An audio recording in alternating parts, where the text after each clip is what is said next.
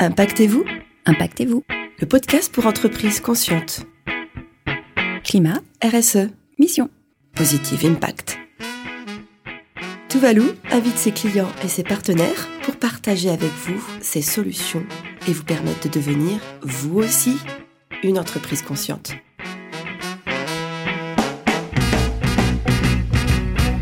Souvent, on me demande chez Tuvalu, mais comment garder encore de l'espoir ou de l'énergie quand on travaille au quotidien pour les enjeux climatiques. Euh, bah oui, effectivement, intellectuellement, les mauvaises nouvelles pleuvent.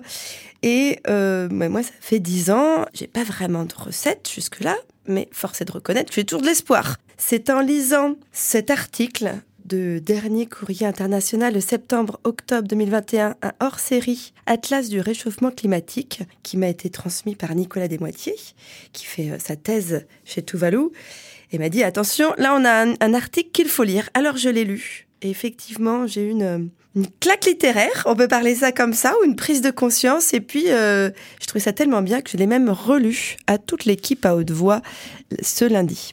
Donc, je me suis dit, c'est il faut absolument le, conserver et le partager dans le podcast de Tuvalu, tout simplement parce que c'est une question qu'on se pose beaucoup entre euh, ceux qui parlent d'éco-anxiété, ceux qui pensent qu'il n'est plus possible, on va pas y arriver, ou encore ceux qui se disent mais à quoi bon les fameux aquabonistes? Eh bien, l'énergie de l'espoir, comment s'y relier? Eh bien, je vais vous lire cet article de David Montgomery qui a été publié dans le Washington et attention, tenez-vous bien, ça déménage, c'est prégnant. C'est un peu long, mais à écouter, euh, c'est vraiment inspirant. Alors, question, comment ne pas céder à la résignation? Comment trouver encore des raisons de croire que l'on peut infléchir le dérèglement climatique et comment passer à l'action? Donc le journaliste américain David Montgomery est à la rencontre des scientifiques, philosophes de la nature et de militants pour trouver les réponses.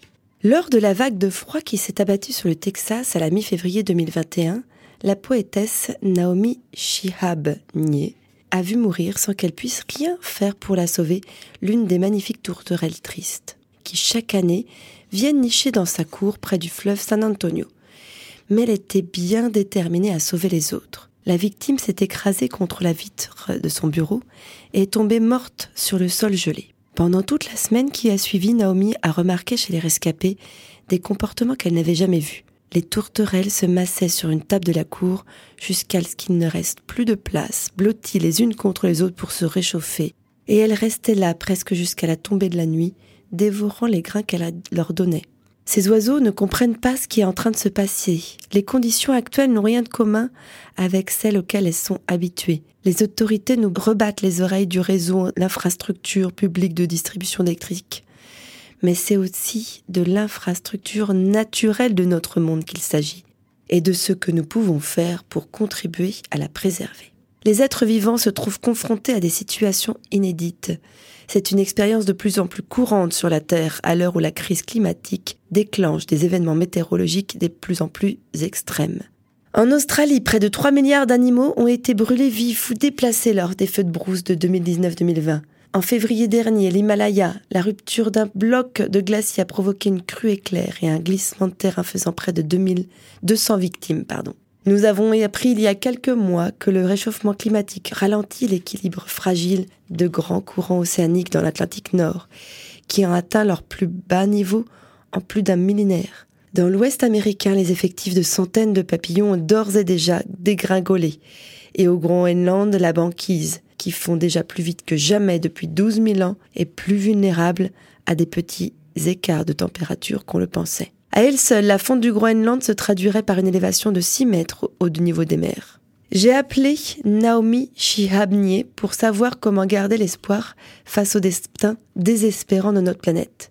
La nature et l'environnement figurent en belle place parmi les nombreux sujets qu'elle aborde dans sa généreuse production littéraire, et je me demandais comment une poétesse, celle qui réfléchit sérieusement sur la planète, accueillit le flux continu de nouvelles apocalyptiques.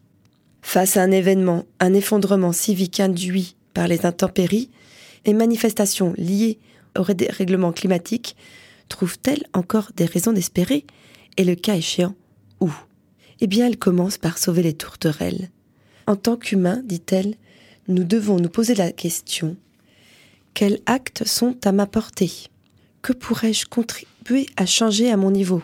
Parce que ce n'est pas en nous affolant dans notre coin et en nous inquiétant sur la catastrophe qui va tous nous engloutir que nous arriverons mieux à gérer la situation dans son ensemble.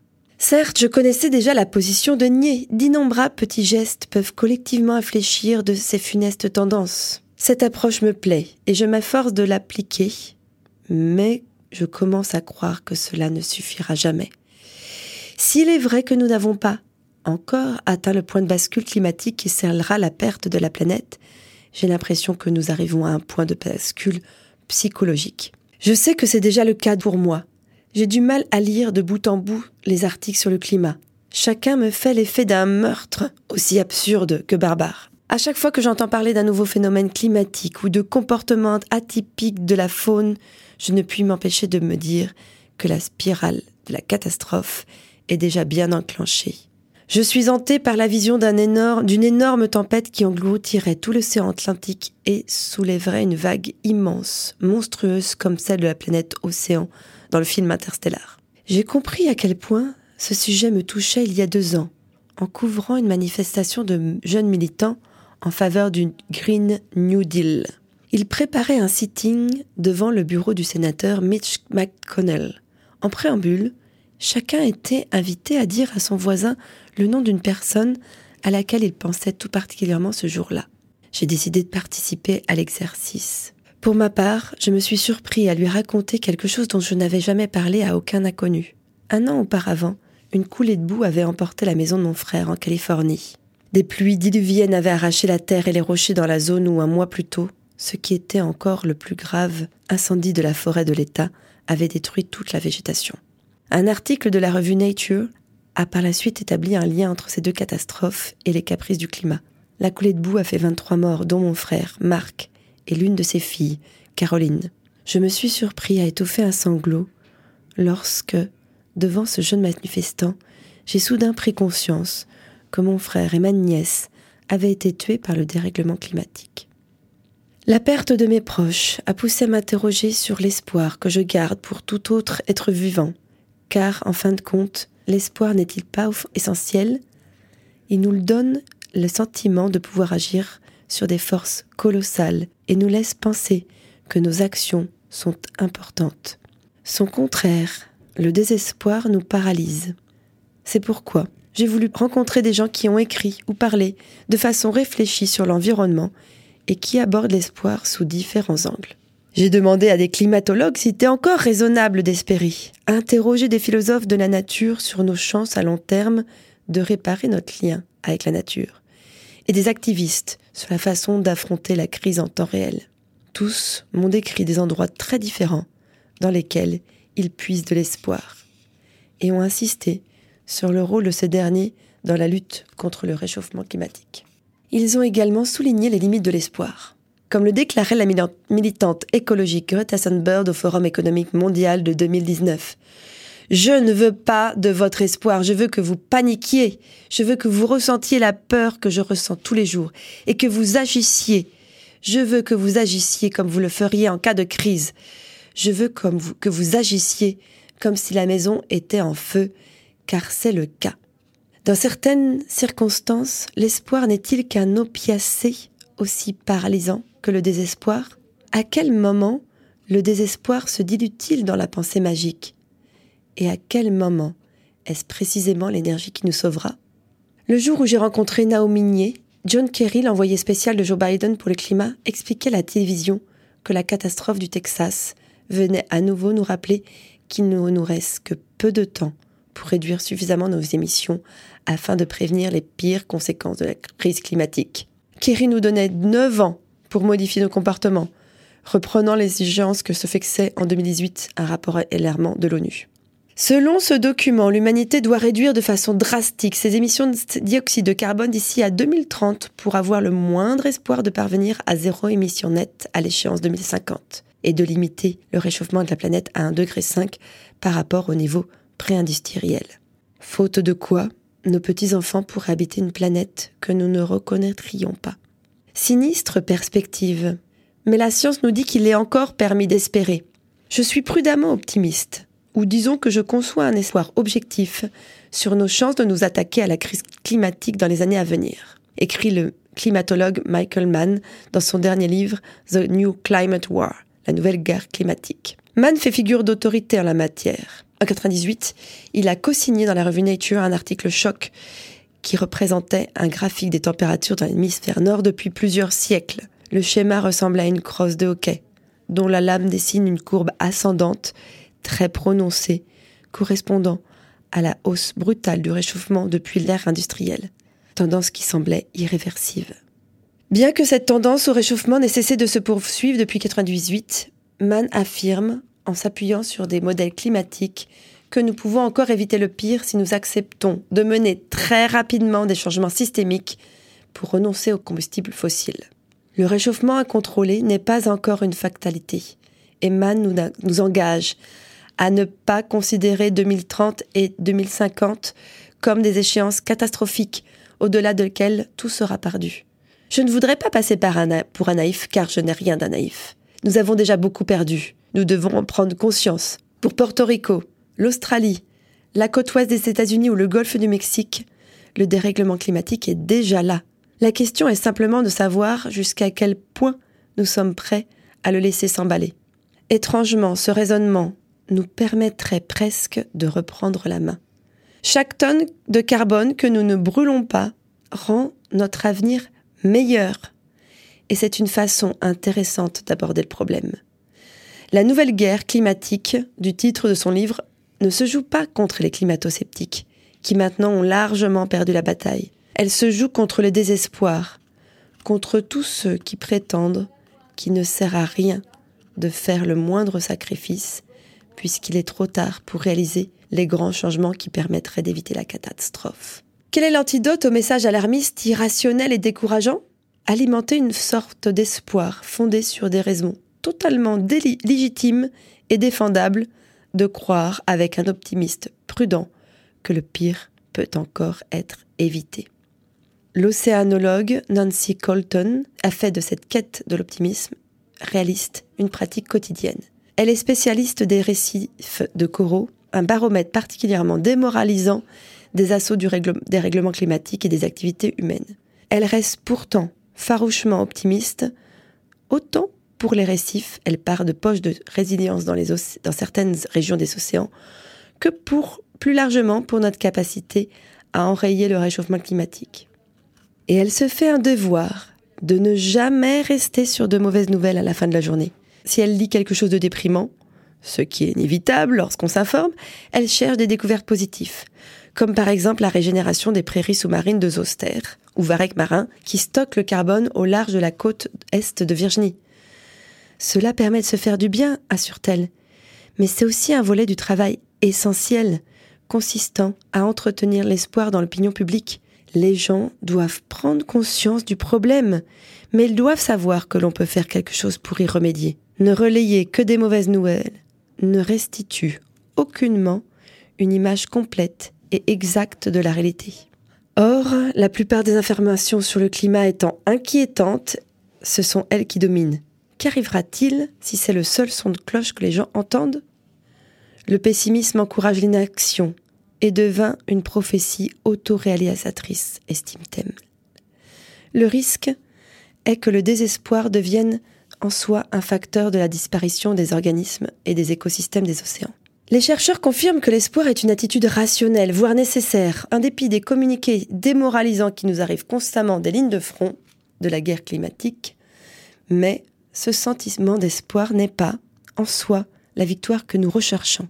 Il doit être canalisé vers des initiatives sérieuses visant à décarboner l'économie, ce qui exigera une volonté de la société dans son ensemble. Dès lors, convaincre suffisamment de monde de modifier leur façon de penser pour constituer une masse critique favorable à des solutions systémiques, comment faire? Je suis allée chercher la réponse auprès de divers philosophes de la nature. Pour nombre d'entre eux, l'espoir consiste à attaquer à la racine le problème de notre perte de respect pour l'environnement, trouvant des moyens de renouer notre lien abîmé à la nature.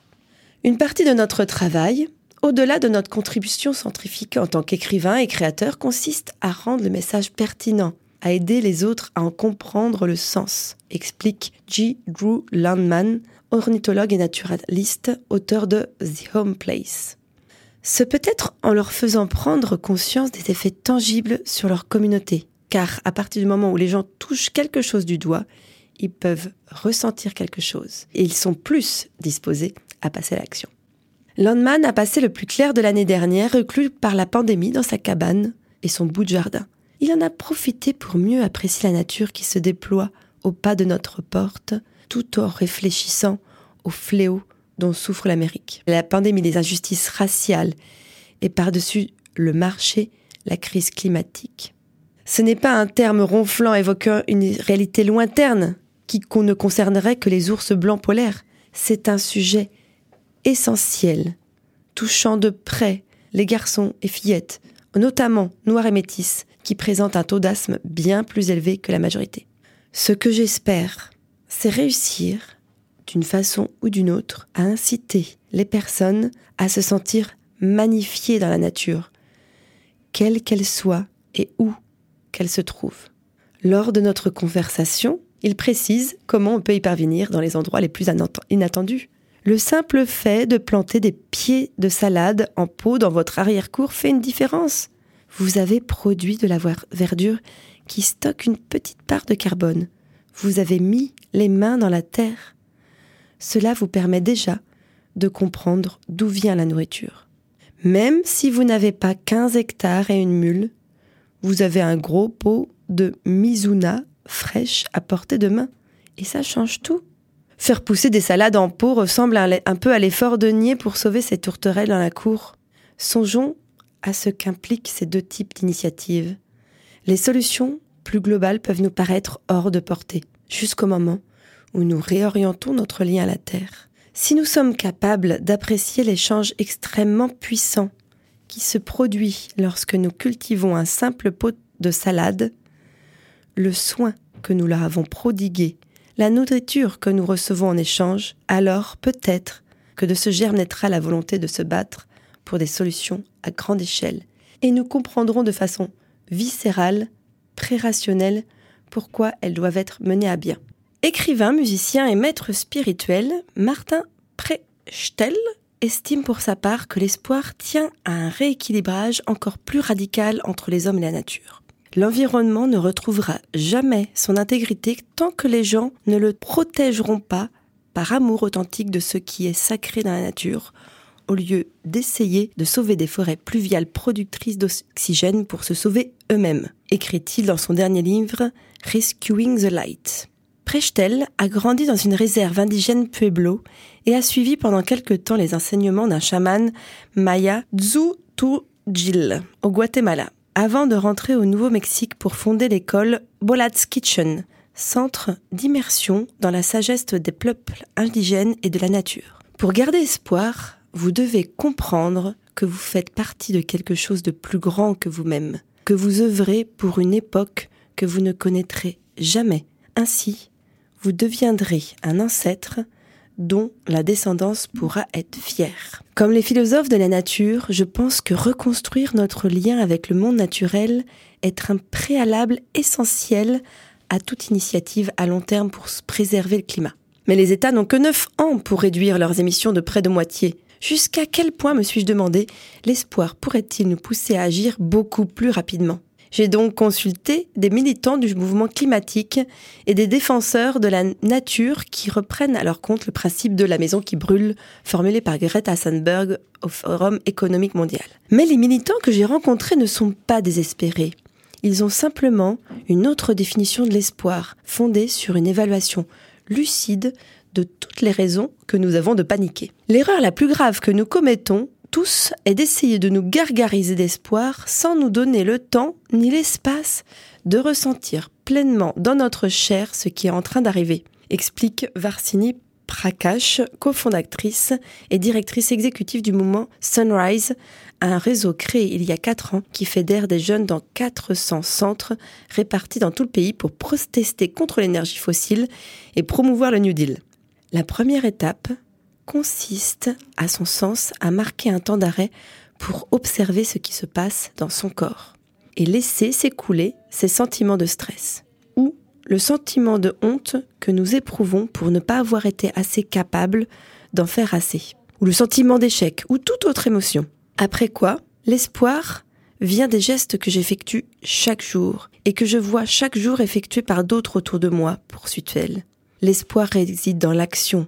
Si je me contentais de rester chez moi, ne rien faire de la journée pour ensuite lire l'avalanche d'informations et passer du temps sur les réseaux sociaux, je pense que je serais extrêmement déprimée, extrêmement angoissée et que je vivrais constamment dans la peur. J'ai compris qu'à partir du moment où l'on redéfinit l'espoir comme l'action, on peut le dissocier de toute obligation de résultat. L'action est en soi sa propre justification et récompense. On pourrait fort bien déboucher sur des résultats. Ce qui m'évoque une citation de l'ancien dissident tchèque devenu président de son pays, Václav Havel. L'espoir, ce n'est pas l'optimisme, ce n'est pas non plus la conviction qu'une chose va bien se passer, mais au contraire, la certitude que cette chose a un sens, quelle que soit la façon dont elle va se passer. Je ne sais pas si je verrai le Green New Deal de mon vivant, mais je l'espère, et je sais que nous en avons besoin, donc je vais me battre pour, confie Varnishi Prakash. Je n'aime pas trop me complaire dans les scénarios catastrophistes ou utopistes. Elle se concentre sur ce qu'elle peut faire de mieux dès à présent. Doug Peacock, défenseur des grizzlies et écrivain naturaliste, penche davantage du côté catastrophiste de la balance. Nous en sommes au point le plus désespéré de l'humanité. Des trompes de nouvelles, de mauvaises nouvelles nous tombent dessus chaque jour. De quoi vous donner envie de vous exiler au bord du glacier il n'a pas pour autant baissé les bras, car il n'a pas besoin d'une promesse d'espoir pour se motiver. Je me méfie des gens qui prétendent qu'il faut être optimiste pour agir. Je ne sais pas si nous prendrons un virage décisif ou pas, mais pour moi cela n'a pas d'importance. Je vais continuer à faire la même chose. Je considère Peacock autant comme un activiste que comme un philosophe de nature. C'est une personnalité incontournable dans le mouvement qui milite pour empêcher que la population grizzly du parc national de Yellowstone soit retirée de la liste des espèces protégées au titre de la loi fédérale sur les espèces menacées. Et il a cofondé le Round River Conservation Studies Cycle, euh, d'études de protection de la nature, qui a contribué à protéger des millions d'hectares d'habitats naturels en Amérique du Nord et ailleurs. Il a lancé sa croisade pour les grizzlies et les espaces préservés après son retour au Vietnam. Marqué par la guerre, il a passé de longs séjours réparateurs dans les territoires des grizzlies, où il a établi une sorte de relation symbiotique avec les ours. Le plus grand schisme, c'est que l'homme ne fait pas partie de la nature. C'est ce qui est à l'origine de nos pires problèmes, la nature ne se résume pas à la prairie, à la montagne, à l'élan ou au loup, explique-t-il.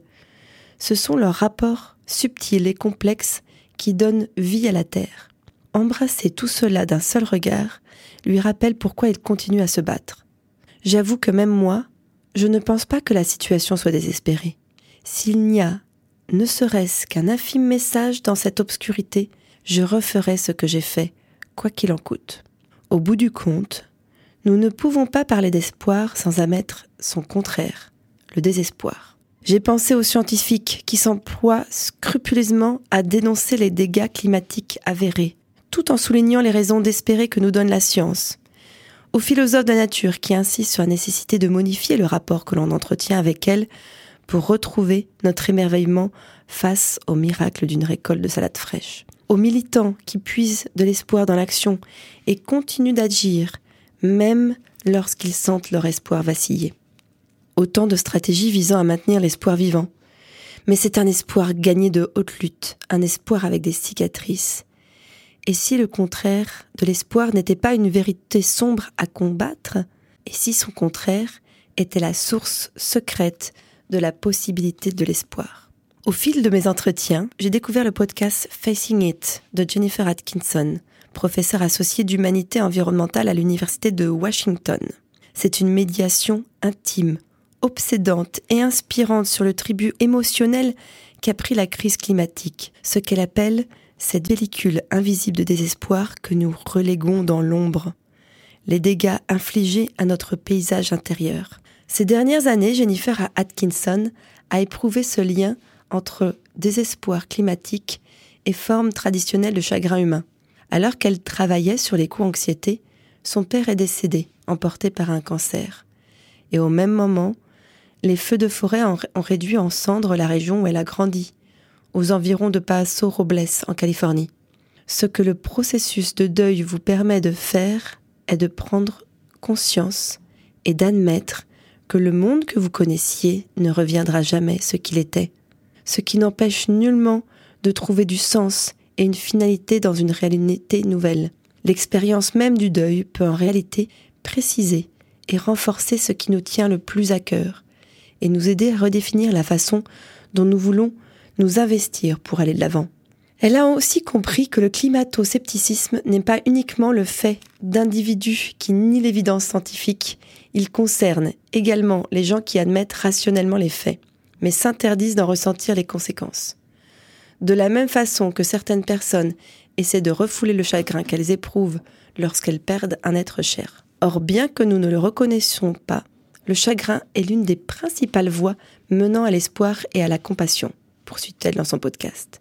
Certains pensent même que ce pourrait être notre meilleur allié à l'ère de la crise climatique. Le chagrin est la forme que prend l'amour quand nous perdons un proche. Le chagrin que m'inspire mon frère me rappelle à quel point je tenais à lui. Si nous avons du chagrin pour les humains et les autres êtres de la nature victimes du dérèglement climatique, c'est parce que nous les aimons. Et si nous envisageons nos sentiments comme de l'amour et non comme quelque chose de plus abstrait, intellectuel ou distant, nous ferons tout ce qui est en notre pouvoir pour empêcher les pertes futures. Le chagrin est ce qui en définitive nous pousse à agir. Et l'espoir en action est le seul type d'espoir qui nous sauvera maintenant. Atkinson m'a fait, mettre le doigt sur une chose que disaient également d'autres penseurs. Lorsque j'ai recherché des raisons d'espérer pour surmonter mon désespoir face à notre imparente incapacité à éviter la catastrophe climatique, je prenais le problème à l'envers. Le véritable espoir n'est pas un opiacé qui ne servirait qu'à nous réconforter. Et le désespoir n'est pas un sentiment qui peut être expliqué par la science ou apaisé en communiant avec la nature ou vaincu par l'action. L'espoir se nourrit de la souffrance et de la tristesse.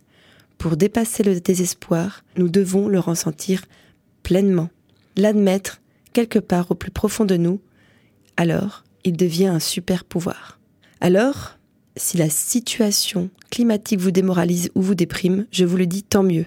Acceptez votre désespoir, puis passez à l'étape suivante et entrez dans l'espoir. C'était Impactez-vous parce qu'il est urgent de changer d'économie, devenez vous aussi une entreprise consciente.